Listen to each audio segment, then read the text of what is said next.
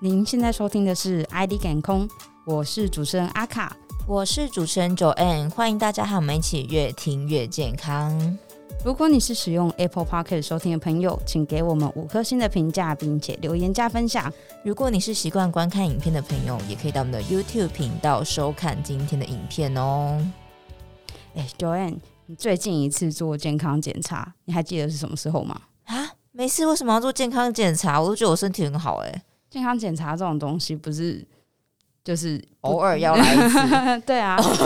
要检视一下自己的健康状况，你才会知道有没有问题啊。你问我最近一次，我完全想不到，应该也是好几年前的哎。我也我其实自己也不太记得，可能入职前吧，入职前然后健康检查。好啊，那我们既然这我们两个都有对这个话题有问题的话，是不是要请专家来到我们现场啊？那我们今天就邀请到了 IE 健康诊所的邱亮邱医师来为大家做解答啦。Hello，主持人好。哎，邱医师，我刚刚就讲到说啊，我觉得我自己很健康，哎，这样我还需要平常做健康检查吗？嗯，是。现代人因为生活压力大、饮食不均衡以及作息不正常等等的因素，那么我们生病的风险是大大的增加的。尤其是有家族病史的朋友哈，更加应该需要提早做健康检查。其实健康检查简单来说的话，就是一种预防胜于治疗的一个观念。嗯。那主要就是要做健康促进以及达到疾病的预防。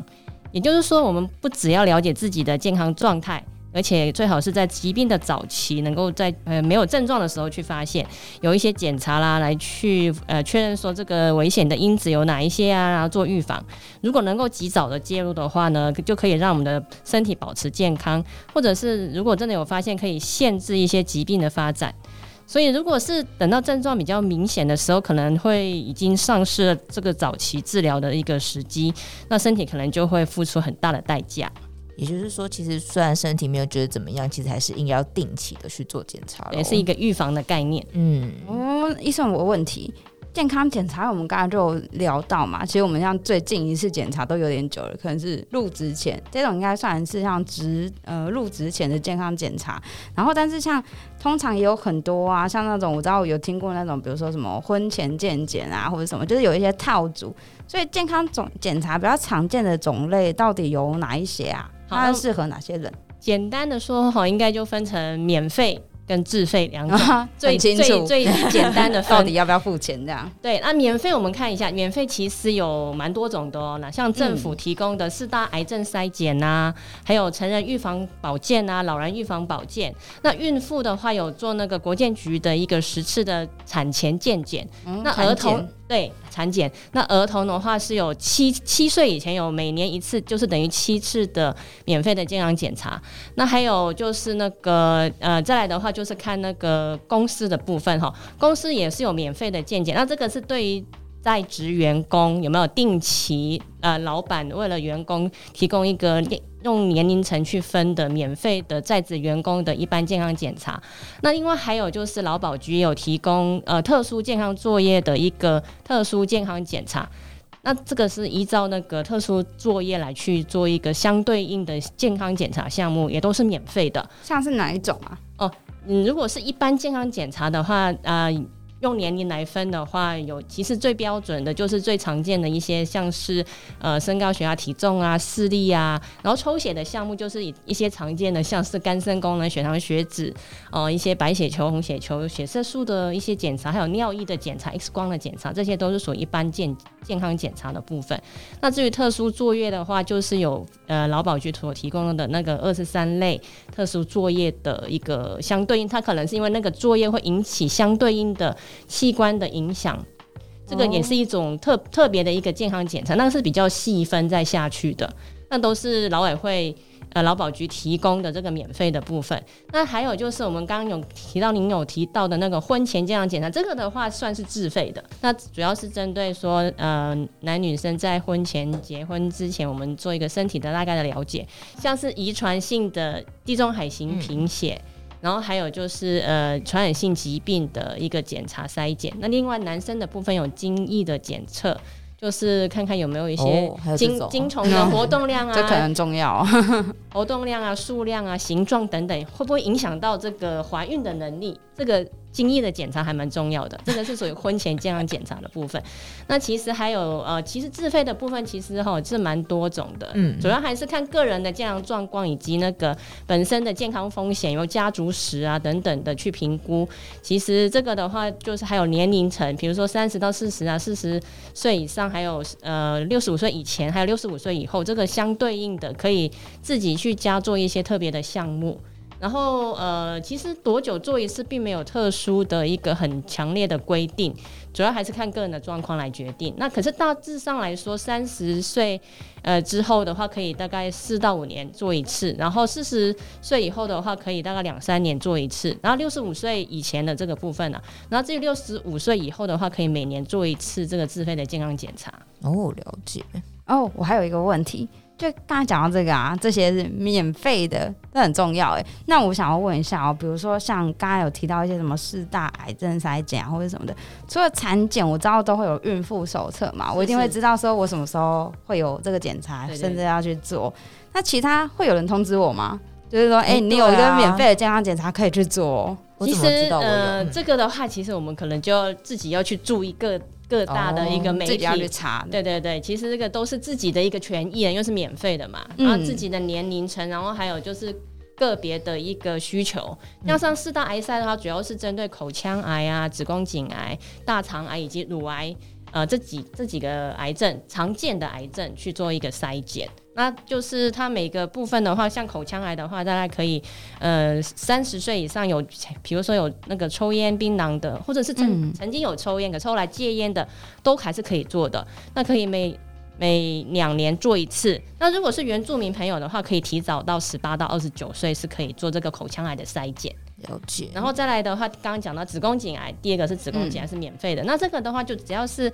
三十岁以上的女生的话，都可以每年做一次这个子宫颈癌的筛检，子宫颈抹片的筛检。嗯、然后呢，呃，如果是那个大肠癌的部分，是做粪便潜血的一个检测。那这个的话，就是针对呃两年可以做一次，主要就是筛筛检这个大肠癌的部分，是五呃五十岁以上到七十四岁之间的民众都可以免费做的。那最后还有一个乳房的部分是筛检乳癌，那这个的话就是只要是四十五岁到六十九岁的女生呢，每两年可以做一次。那如果是家族有二等亲内的话，有曾经得过乳癌的话，是可以提早到四十岁就可以开始做了。这个四大癌筛的部分都是免费的，所以如果有那个需求的民众的话，就是可以来做这个到医院来做安排。就是有发现自己是高风险的话，可能就要多多注意。所以首先你还要先觉得自己是高风险，就是你要 对啊，就可能年纪或者是刚刚提到家人家族病史。嗯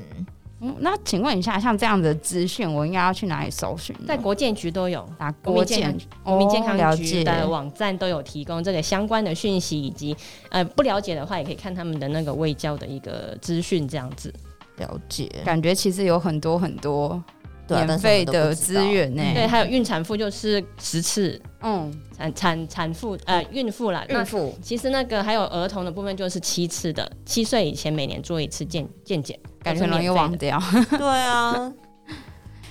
那我想要请问一下哦，那我们要怎么去挑选最符合自己的健康检查的健检菜单，或是应该是要在怎么样的时机点的时候，我其实要去做这件事情？这个很简单，其实就是看个人的健康状况。你有症状，或者是你本身有疾病的风险，刚刚有提到那个家族史的部分，嗯、那这个就是自己的一个很好的一个时间点要去做健检。然后还有就是本身如果有不健康的生活形态啊，嗯、像是抽烟呐、啊，有槟吃槟榔啊，我长期酗酒啊，或者是熬夜生活饮食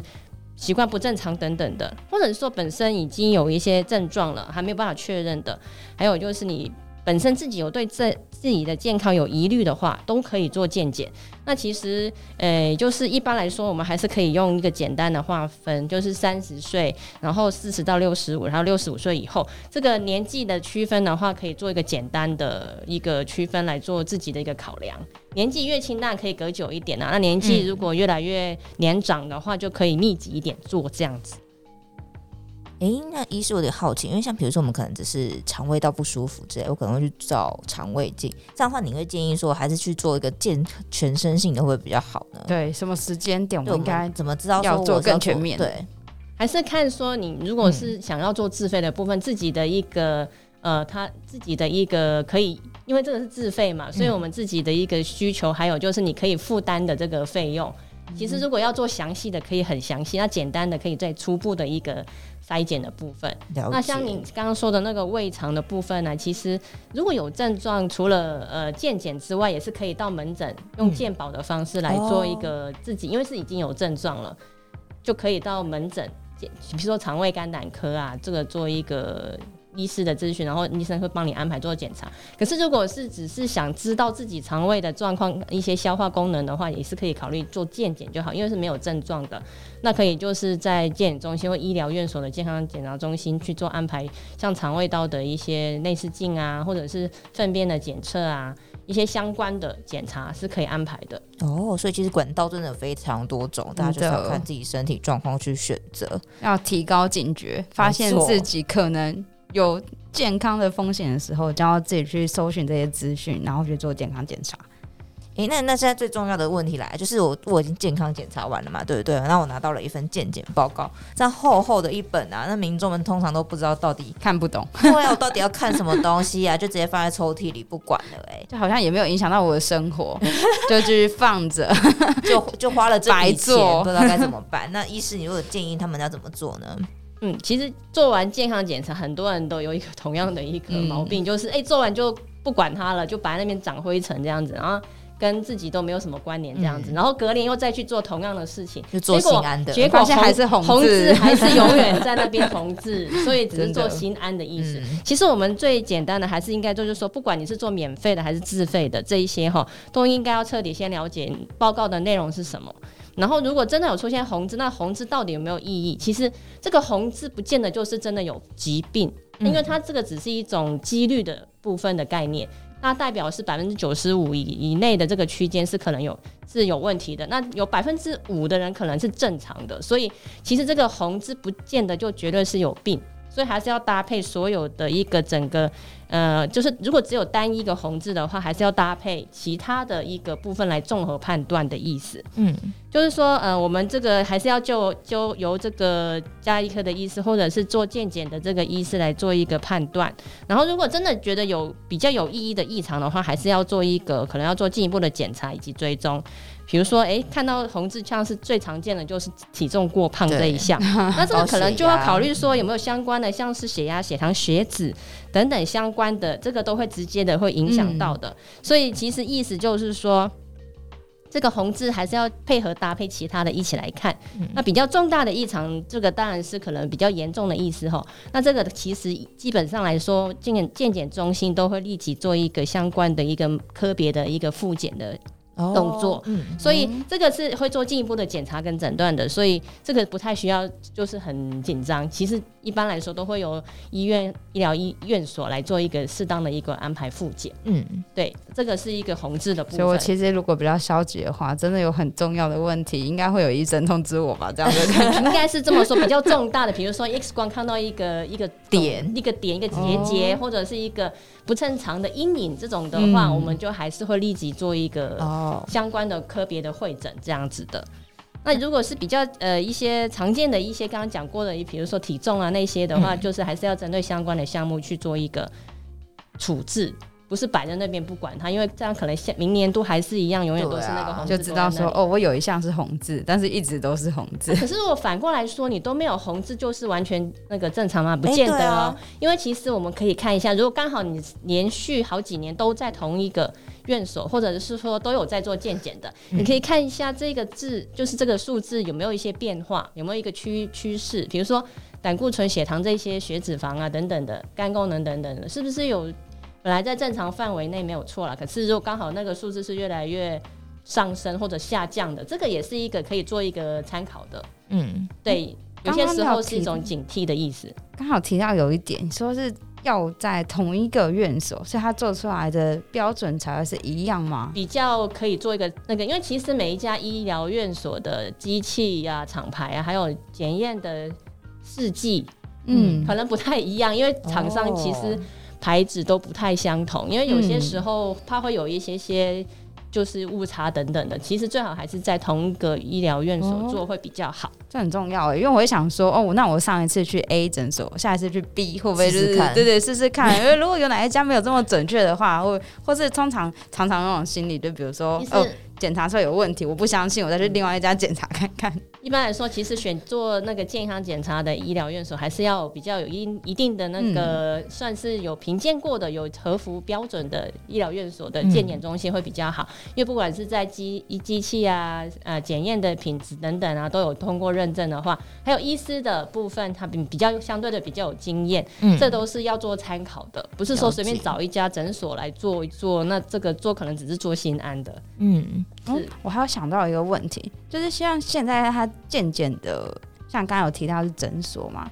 但好像也有一些是那种专门只做，对对对，医事检验所啊，或者是有一些是只做健康检查的，简单的就很豪华那种，对对对，就很像是住饭店那一种，嗯、就是其实就是看自己的可以负担的费用，当然是越有规模的医疗院所的那个它的品质会相对的比较有保证。嗯那也不是说呃便宜的就不是那么好这样子啦，嗯、就是相对的。相对的，我们还是建议说比较有那个合乎，就是一定的那个规格的医疗院所，然后他们经过有经常的经过一些认证跟评鉴，所以比较有要求品质的。然后还有检查的是一个独立的空间，也不会跟其他的病人混在一起。嗯、因为尤其现在又比较会有这个疫情的问题啊，嗯、所以这个还蛮重要的。如果刚好前一个是那个病人做过的，下一个又这样子会比较怕有感染的问题，这样子。嗯哎、欸，好，哎、欸，医师，我还有一个问题，就是刚刚有提到说，就是可能是有红字跟没红字。那假设我现在是没有红字的人，可是我想非常想要了解我这个健检报告，我要去找哪一科啊？因为这样可能会不太清楚、欸。哎、嗯，其实基本上，如果是做一个比较全身性的健康检查，嗯、那那那个基本上会有一个健检的总结的医师会详细的跟那个受检者做讨论。哦、所以有任何问题的话，都可以先问这个健检的总结的医师，然后他会根据你的自个是个人的状况啊，来做一个综合的一个评估。然后，如果真的有需要做一个复检或者是专科来做回诊的话，都是很很好的一个处理的方式。会再帮你转。对，或者是说，哎，刚好这个报告你来不及听或怎么之类的、嗯、也没有关系，我们可以找平常比较呃有在常看的，比如说家庭医师啊，这个家庭医师也会比较了解你的本来的一些状况，因为长期都在这个同一个医师看的话，也可以交由这个医师跟你一起看这样子做讨论。嗯，了解。哎，我可以再请问一个问题，像你刚才说到家庭医师，台湾现在有像这样子家庭医师的制度或者方案政策吗？因为我觉得我记得好像曾经听说过，像美国什么的，他们这个是还蛮是盛行嘛，或者是还是都是普遍是这样做。其实各国都有所谓的家庭医师或者是 GP，、嗯、就是各科都有在看的一个，算是负责整个家庭的一个很了解这个整个家庭的一个医师的部分，嗯、那就算是。类似全才的部分，嗯，然后这样子的话，我们家庭医师因为其实看很久了，多多少少都会了解自己的这个状况啦，嗯嗯。然后其实家庭医师制度在台湾已经很久了，其实呃，算各个学会来说，家庭医师算是最多的那个会员，家庭医师是最大的，然后全省就是从。北中南都有很多家庭医师。那至于美国的家庭医师的话，其实有有有点不太一样，因为其实美国的话，它的制度是先要一定是从自己的加医 GP，然后看完之后才有需要就转到专科医师。可是台湾的部分的话，不见得一定要先从加医科的医师看，哦、可以就直接想要挂谁就挂谁这样子。哇，好有趣哦，完全不一样的制度哎，真的。以前有曾经想要推家庭医师制度，可是好像有一些。就是反对的声音呐、啊，就是太多重，听起来很好啊，为什么不要？因为可能各个各个专科有他们的一个立场啦，嗯、就是说如果都要先从加医科的医师看的话，像个守门人，那这样其他专科医师可能就不太，就是嗯，各个部分都要考量到啦。了解，所以在台湾的话，制度是不太一样的。我应该是等于说。我可以选择一个我信任的家庭医师，然后我自己就是固定去挂这个家庭医师的诊，用这样的方式，这样比较有连续性的照顾，嗯、因为只是就近在家附近可近性啊、连续性以及方便性都是非常重要的。嗯，对啊。哎、那今天非常谢谢邱医师带来的分享。其实，因为我们我们可能就是平常比较没有在做健康检查，就比较不了解这一块到底要怎么去执行啊，要怎么去看我们的报告。那最后可以请医师帮我们总结一下吗？是这个部分，其实我们做完健检，不管是呃看到报告正不正常，都还是要跟医师做讨论。其实综合性的一个判断是非常重要的。嗯、然后，如果针对有问题或者是觉得有疑虑的，可以再安排在门诊做复检。所以，其实有问题都可以直接跟医生讨论。就是这样子的话，才可以充分的了解这一份报告的一个完整性。这样子才不会说，哎、欸，有针对异常的部分，我们可以做一个处置或者是改善。那该做的事情有做到的话，在之后下一次的健检的时候，就比较不会诶、欸、再出现红字或者是其他的一些又新的问题冒出来这样子。没错，而且现在现代人其实都越来越重视自己的健康了，真的。好，那今天真的很感谢邱医师带来分享。那听众朋友们，如果有任何的问题，或是有想要了解的主题和给我们的建议，也欢迎在评论里留言告诉我们你想说的话哦。好，那我们今天就到这边啦，谢谢，谢谢。谢谢。